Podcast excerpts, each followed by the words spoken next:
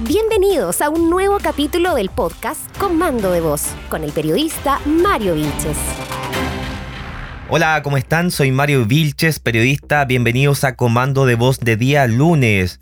Les quiero dar la bienvenida después de este fin de semana largo, fin de semana santo de reflexión. Y por supuesto, como no podía ser de otra forma, vamos a partir con lo más cristiano, con lo más santo que tenemos en Comando de Voz, con nuestro querido amigo, director regional de Idea País, don Juan de Dios Valdivieso. ¿Cómo estás, Juan de Dios? Muy bien, pues y tú, Mario, muy bien. Después de la Semana Santa, eh, un poquito más, más reposado de alma. ¿Tú cómo, lo, cómo pasaste la Semana Santa? Bien, la verdad es que desde hace mucho tiempo que no llevaba tanto tiempo viviendo por acá en, Colchagua de manera seguida, porque desde, desde la campaña Core, que empecé como ya a volver a traer mis raíces a, esta región después de alrededor de 20 años en Santiago. Claro, me fui, me fui cuando era cabro a Santiago a estudiar. Después seguí trabajando allá y, y ha sido un agrado volver acá y poder pasar todo este tiempo relajado, junto a la gente que te quiere, junto a tu familia y junto a este lugar tan lindo que es Colchagua. Yo creo que no cambio el viaje que realizo diariamente entre Santa Cruz y Palmilla, que por lo general me voy ahí por, eh, por barriales, porque es impagable, es impagable poder eh, mirar eso que los tacos de Santiago. Así que así fue mi primera Semana Santa a full, Santa Cruzana, Palmillana, Colchagüina después de mucho tiempo. Qué buena, qué buena. Y también estuve con mi familia y, de hecho ando medio molido porque, porque ayer hasta última hora mi mamá me pidió que le bajara los, membrillos de, la mata de membrillo para hacer el dulce y estuvo desafiante porque están a la orilla del canal. Me acordé de, de cabro chico cuando uno, tenía que hacer esas tareas y, ayer quedé empolvado entero entre botar los, membrillos. Algunos iban al canal y tenía inventado un puente para agacharme a, buscarlo en el, en el agua. ¿te Entonces estuvo fue una buena tarea, sacamos como 3, 4 canastos. Me acordé de algo, yo me caí a un canal de riego eh, por estar eh, amarrando una paloma a un árbol que estaba al borde de un canal para la campaña quedé pero empapado, pero uh, que fue mal día ese. Qué manera de patear la perra. Bueno, en fin. Son cosas que pasan pues, cuando Historia de campaña. Historias de campaña. Tú, bueno, tú llevas ¿Cuántas campañas? Dos campañas importantes ya, ¿verdad, Juan de Dios? Sí, aprendimos harto, aprendimos un montón en ellas y, la gente quedó, para mí, para mí quedó como grabado lo, bonito de recorrer y estar, de estar con la gente. Ya, volveremos a cada una de esas casas en que estuvimos. Sí, uno siempre vuelve. el, dicen por ahí que en política nadie está muerto. Nadie. Siempre hay. Y después de la resurrección del Señor podremos pensar en que nos tocará también a todos. Oye, pero sí, han habido políticos que. Eh, un exalcaldes de una comuna de acá de Cardenal Caro que fue procesado por. por corrupción, fue condenado y ahora es core. O sea, imagínate, o sea. Eh, eh, todo se puede, todo se puede. Todo se puede. En, He sabido el dicho ese, sí. En, política no hay nadie muerto, aunque esté procesado por la justicia, dicen por ahí. todos pueden volver en algún minuto. Lamentable, en todo caso. No es una buena, de no una de las buenas características de la política esta. No, pues. Y bueno, tal vez una, una de las primeras reflexiones que ya, que ya me, me, van dando es lo deteriorado que, que tenemos a, la política. Eh, parece ser una palabra así como, como, como mala, así eh, como la que quisiéramos rechazar. Y, en realidad debiera ser debiera ser una cuestión noble, debiera ser eso, eso donde, donde se toman las decisiones para, el bien de la gente. Y qué triste que sea la misma palabra eh, la que está como embarrada, hecha a perder.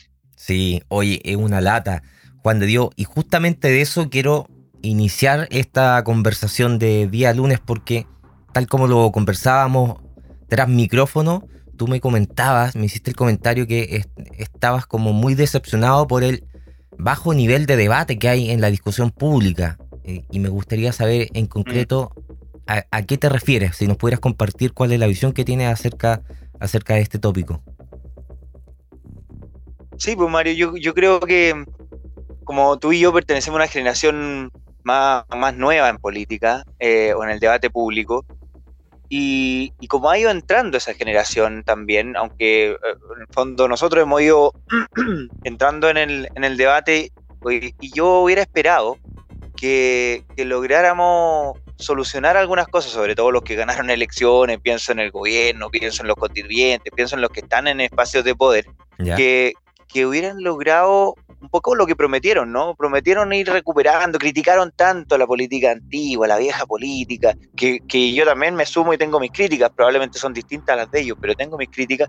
Y hoy día veo, veo Mario, que hay un deterioro demasiado grande de, de, valores básicos para el debate y para la convivencia nacional. Y pienso en, en valores humanos, transversales. Por ejemplo, el valor de la palabra empeñada.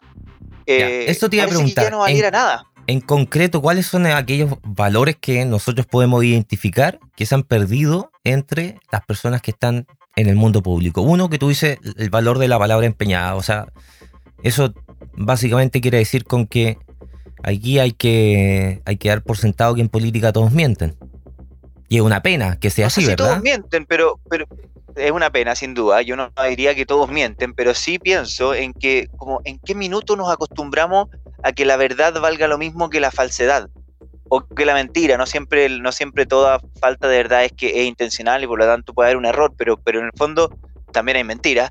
Y en, definitiva, parece que valiera lo mismo, parece que ya nos acostumbramos, como que la vara cayó tan bajo. Mira el deterioro del valor de la palabra empeñada. Pasó con los retiros, que el gobierno ahora se opuso, cuando en todos los retiros anteriores fueron promotores, luego sacaron igual un retiro, pasó también con la afirmación falsa de la ministra Siches sobre el avión de inmigrantes, pasa con los constituyentes que decían hacer una constitución para todos, sin privilegiados, y están dejando nuevos grupos privilegiados, los pueblos indígenas. Entonces, así suma y sigue, es un daño como al valor de la palabra eh, empeñada. Y eso es grave, tal vez mucho más grave que, que, lo, que, los 30 años que se criticaban o que muchas de, las cosas que, ahí se practicaban.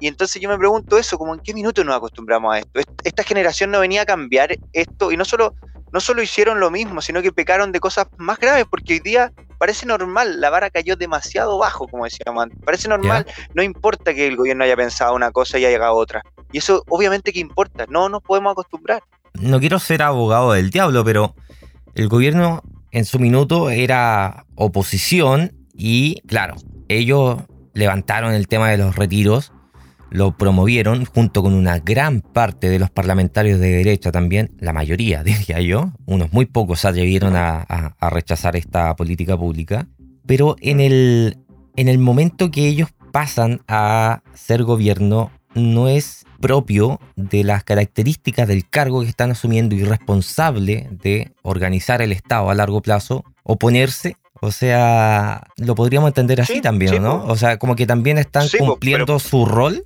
Claro, pero es que no puede ser, no puede ser que eh, seamos, que, nos crean que la ciudadanía y la gente es lesa y que por lo tanto espera que de parte de los, de los congresistas, de, los diputados y diputadas, haya, haya irresponsabilidad para plantear plata fácil y esta especie de, droga de, que, obviamente que si le ofreces una plata que era y está los, los ahorros forzados funcionan así, nos cuestan a todos ahorrar para nuestra jubilación, nadie quiere hacer eso y como nadie quiere en el mundo una cuestión humana, entonces los sistemas de pensiones funcionan así, todos tenemos que esforzarnos y nos fuerzan a ahorrar.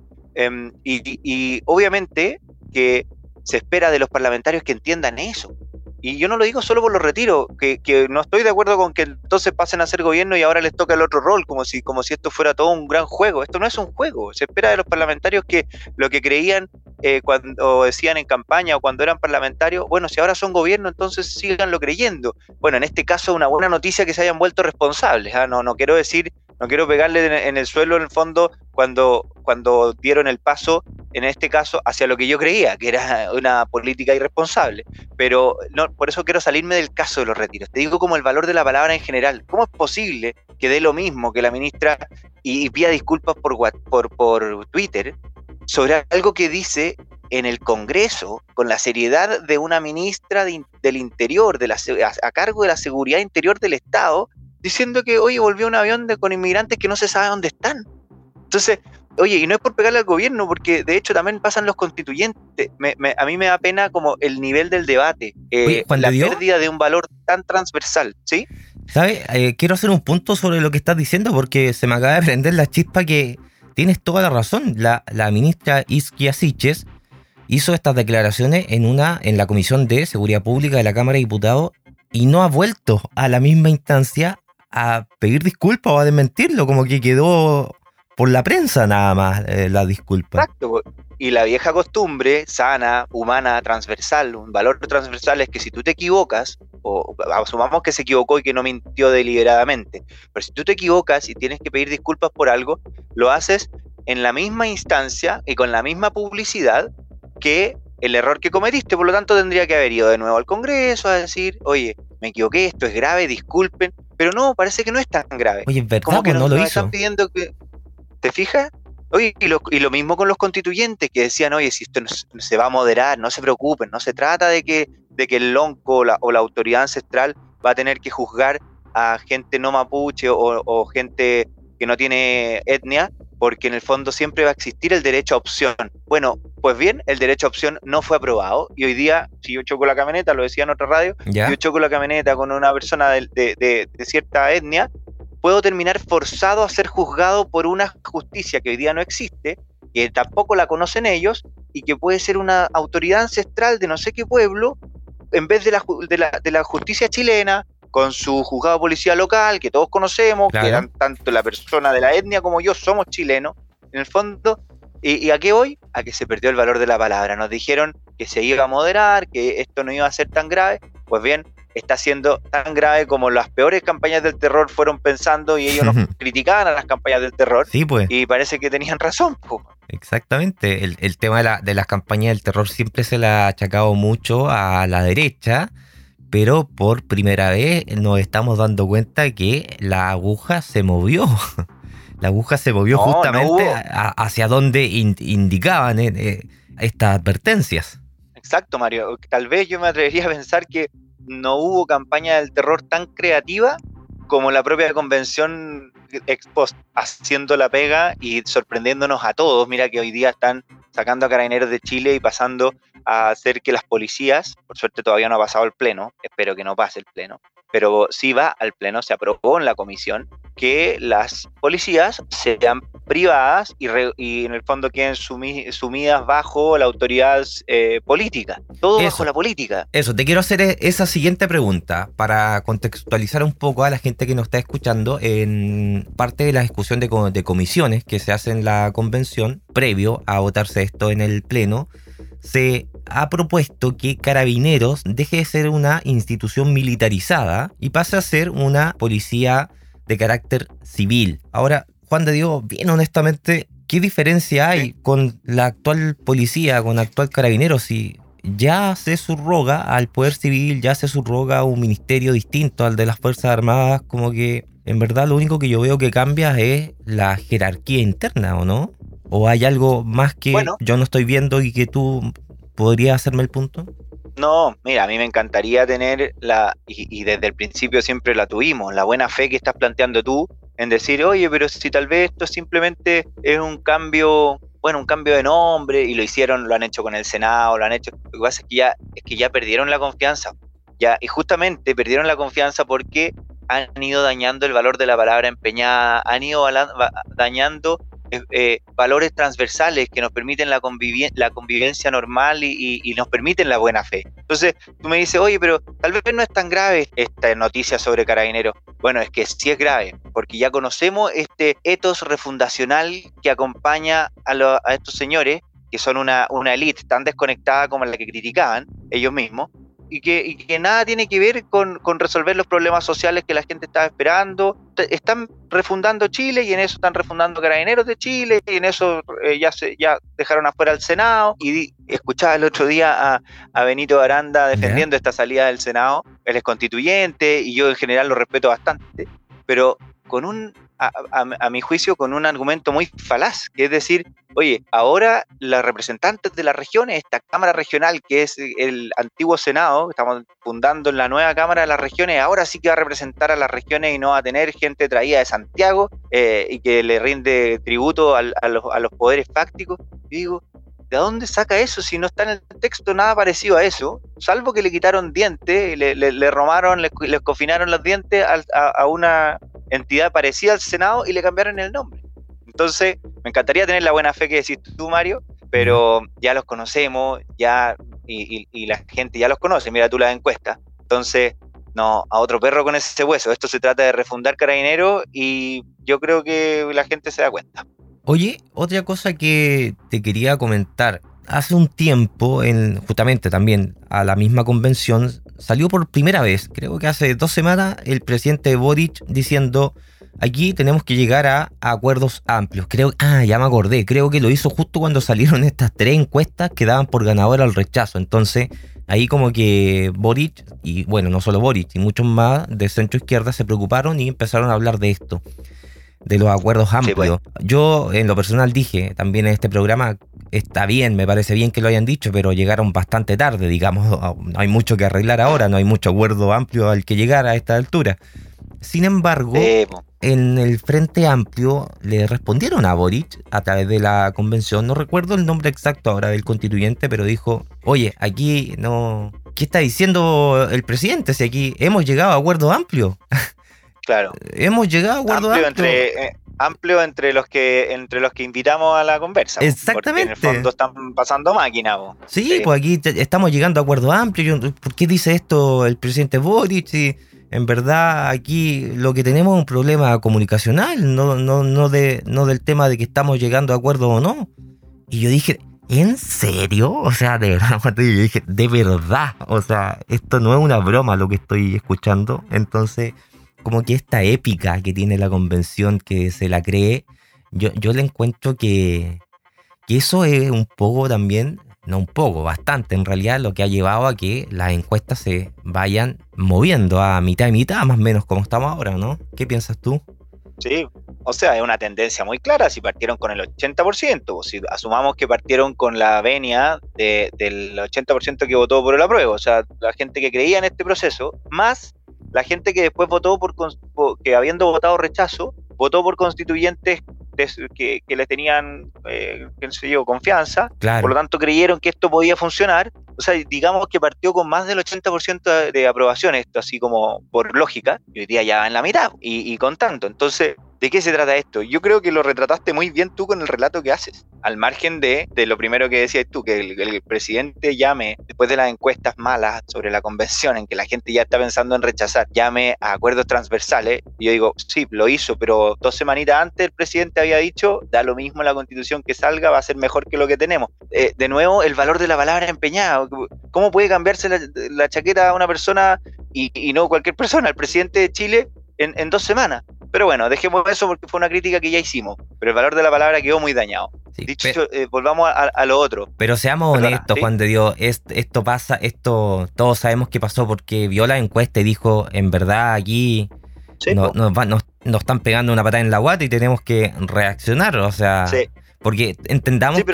Vamos, no, yo quería decir que el, la, el destino político del gobierno del presidente Boric está indudablemente ligado al destino político que vaya a tener la convención, porque son más o menos la, la representación de eh, los mismos poderes o los mismos conglomerados políticos que los representan. Estoy 100% de acuerdo contigo. ¿sí? Ese plebiscito va a ser una especie de, de referéndum respecto del gobierno de Boric y, por eso eh, tiene, tiene su punto estratégico en salir a, tratar de, tirar un salvavidas y, y, llamar la atención, pero viven, los señores constituyentes, viven en una especie de mundo paralelo que ni, ni, el llamado del líder de su coalición, porque es la, la coalición mayoritaria en la, en la convención, Total. No, no le hace mella, porque, ellos están en una, como tú decías, en una épica refundacional, que aquí todo está bien, pese a que, y, si hay campanazos de alerta, deben ser los poderes fácticos, deben ser los fantasmas, pero no es la gente, porque la gente ya nos eligió y aquí nos llevamos la pelota para la casa. Eso es, es increíble el, el nivel de arrogancia. Yo, a mí me llama mucho la atención, porque como dices tú, sería estratégico que si tienen tantos campanazos de alerta, bueno, agachemos el moño, nos quedan tres meses de trabajo, eh, oye, moderémonos un poco. Nada de eso, nada de eso. La, semana siguiente ya están refundando Carabineros de Chile y confirmaron el tema de, las autoridades ancestrales para impartir justicia. Una cuestión enfermiza que, como te digo, me hace pensar en que se han convertido en una élite desconectada, aún más desconectada que la élite que ellos criticaban y que yo también critico cuando hay un espacio de Chile que se desconecta en su privilegio en el fondo. Bueno, ellos están encarnando exactamente eso. Oye, Juan de Dios, falta creo que, no tengo la fecha a mano aquí, pero creo que no es más de un mes para poder tener ya el borrador definitivo de la nueva constitución. Creo que son cuatro o cinco semanas a lo más. Mm, Me gustaría saber, una vez que eso esté publicado, una vez que eso esté a disposición de la ciudadanía, cuál es el plan a futuro que tú tienes para trabajar ese texto con las personas, con el territorio me refiero, porque estoy seguro que en algo debes estar pensando. Bueno, sí, yo voy a participar y, desde Idea País vamos a participar en todos los, espacios de debate público eh, como este, como tantos otros y tanto en terreno también. Nosotros nos dedicamos mucho a, la conversa con la juventud, con los escolares, con los universitarios, secundarios y, educación superior. Y vamos a estar en cabildos, en cuanta conversa exista, porque habrá que buscar ahí la mejor decisión, desdramatizando también que, no pasa nada si es, que, si es que este ejercicio de dos años o año y medio escribiendo una constitución no funciona. Obviamente que es eh, eh, un derroche de plata, podremos criticar el derroche de, energía del país, todo el tiempo que nos tuvieron en ascuas económicamente, familiarmente, toda la, toda la gente quiere que la cosa se normalice, si a nadie le acomoda que el país esté eh, al 3 y al 4 esperando con, con qué reglas vamos a jugar los próximos 50 años pero, pero también hay que desdramatizar que puede ser, puede ser más grave echar a andar y, cegarnos en que esto tiene que ser nuestra carta magna, porque en realidad podemos perfectamente decir, oye, hay otra alternativa, no, no tenemos por qué casarnos eh, porque confiamos en un minuto, ese 80% confió en que, en que iba por buen camino, bueno, ya vimos que lo que hicieron, las encuestas lo van mostrando, eh, no nos gusta, bueno, pidámosle por ejemplo al Congreso al nuevo Congreso o elijamos un nuevo Congreso, el, futuro, el futuro Parlamento, que haga una nueva constitución. Yo no, yo desdramatizo las alternativas, porque, porque la verdad que, que también existen campañas del terror a ese respecto, como, oye, si se rechazara podría quedar, eh, se incendia Chile, yo creo que, mira, más incendiado no puede estar, paremos esto por la vía, como dices tú, de la buena fe, y, y si tenemos un Congreso con gente capacitada, pero y con, con buenos espacios de debate público como este en que me estás invitando, bueno, pidámosle al Congreso que haga una buena constitución. La, la, presidenta Bachelet dejó iniciado un buen proceso constituyente, yo participé en sus cabildos, varias gente participó de distintos colores políticos, yo bacheletista no soy, y yo creo que, que hay, hay caminos alternativos muy positivos, mucho mejores de todas maneras que esta, esta constitución de privilegio, de privilegiados que están dejando los señores constituyentes. Sí, mira, hay algo curioso, lo comentaba en este programa, eh, es como tragicómico, pero como que ahora a la derecha les cae bien Bachelet.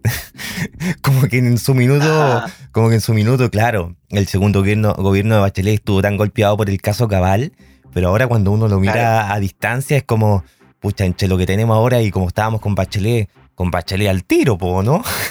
Sí, pues bueno, pero justamente para, sacar, el, para poner el parche ante la herida de que me dijeras eso, para, porque me podrías decir, bueno, ¿y cómo quedó el valor de la palabra? Tú que, antes criticabas a Bachelet y ahora la, la, celebra, yo te digo, mira, en su minuto, cuando ella, eh, como presidenta de un gobierno en el que yo no confiaba, o yo no había votado por ella, eh, invitó al proceso constituyente, bueno, yo, armé los cabildos, esos autoconvocados, autoconvoqué un cabildo en la, en la provincia de Cunco, la Eucanía, donde yo trabajaba parcialmente con otro en, en San Felipe, Aconcagua, y otro en mi casa, con mi familia y mis vecinos. Entonces participamos como de esto republicanamente, ¿te fijáis? No, no me, cabe la menor duda. ¿eh? No me cabe la menor duda que tú eres una persona eh, consecuente, Juan de Dios. Eh, por lo mismo, por lo mismo lo dije. Bueno, Oye, una pregunta, una pregunta de ficción ahora, ¿ya?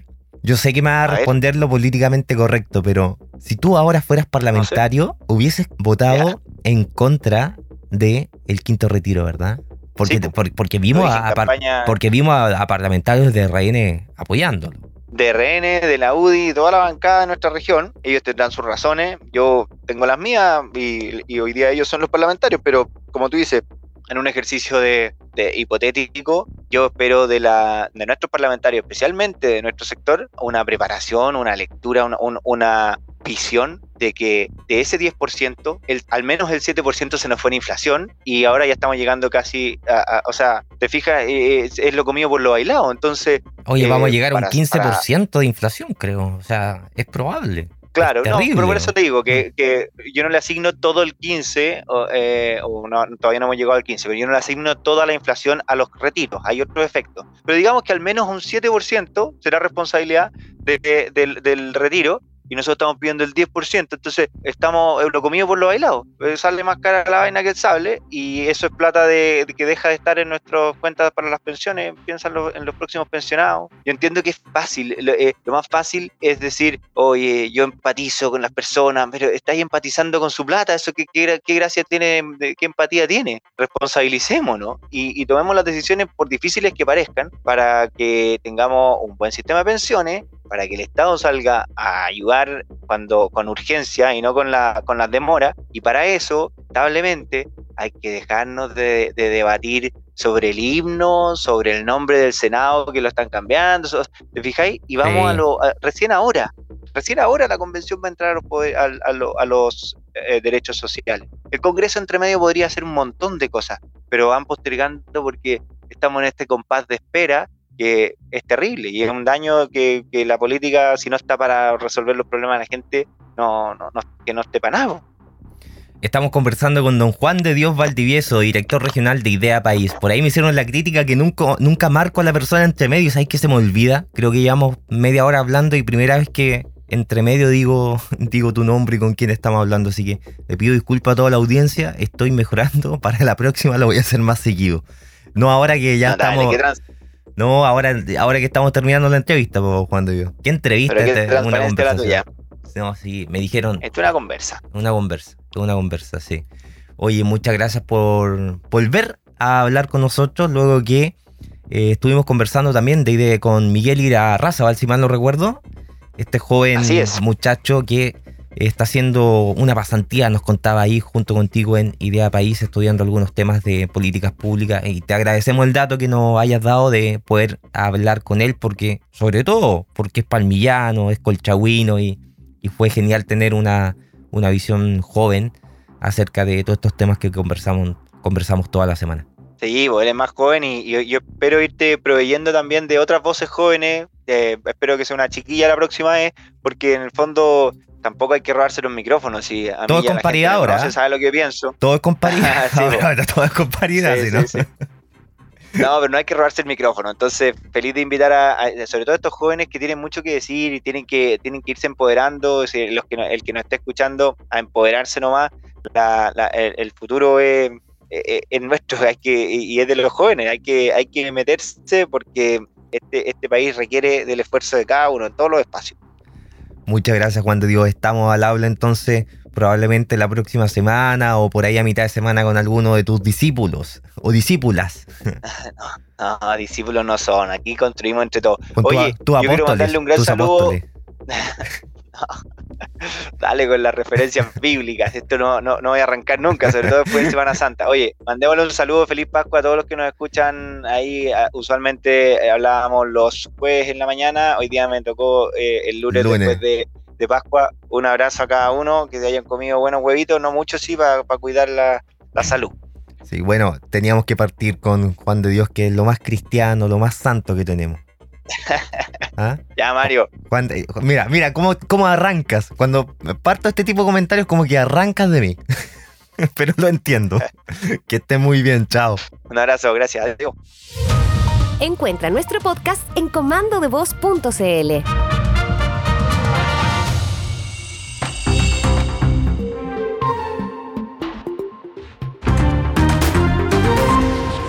Y para los oyentes más fieles de este espacio, supongo que se habrán dado cuenta ya de la modificación de nuestro formato. Nos hemos querido enfocar en la conversación, en la discusión, en el diálogo, en la entrevista, por lo tanto hemos hecho algunos cambios en los bloques que componen este espacio. Espero que sea de su agrado porque es mucha la oferta informativa que existe a través de las redes sociales o a través de todos los medios de comunicación en verdad.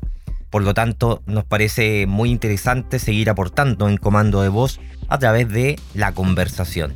Oye, soy Mari Vilches, periodista. Por favor, escríbanos a través de nuestro Instagram, que es Comando de Voz FM. Puede seguirnos en Instagram, escribirnos, proponer algún entrevistado. Si usted quiere que lo entrevistemos, tiene algo importante que comentar, que contarnos, también es válido, hágalo, pero póngale bueno ahí a través de los mensajes. Nos escuchamos mañana martes, si no me equivoco vamos a estar con el convencional constituyente Ricardo Neumann. Hasta la próxima.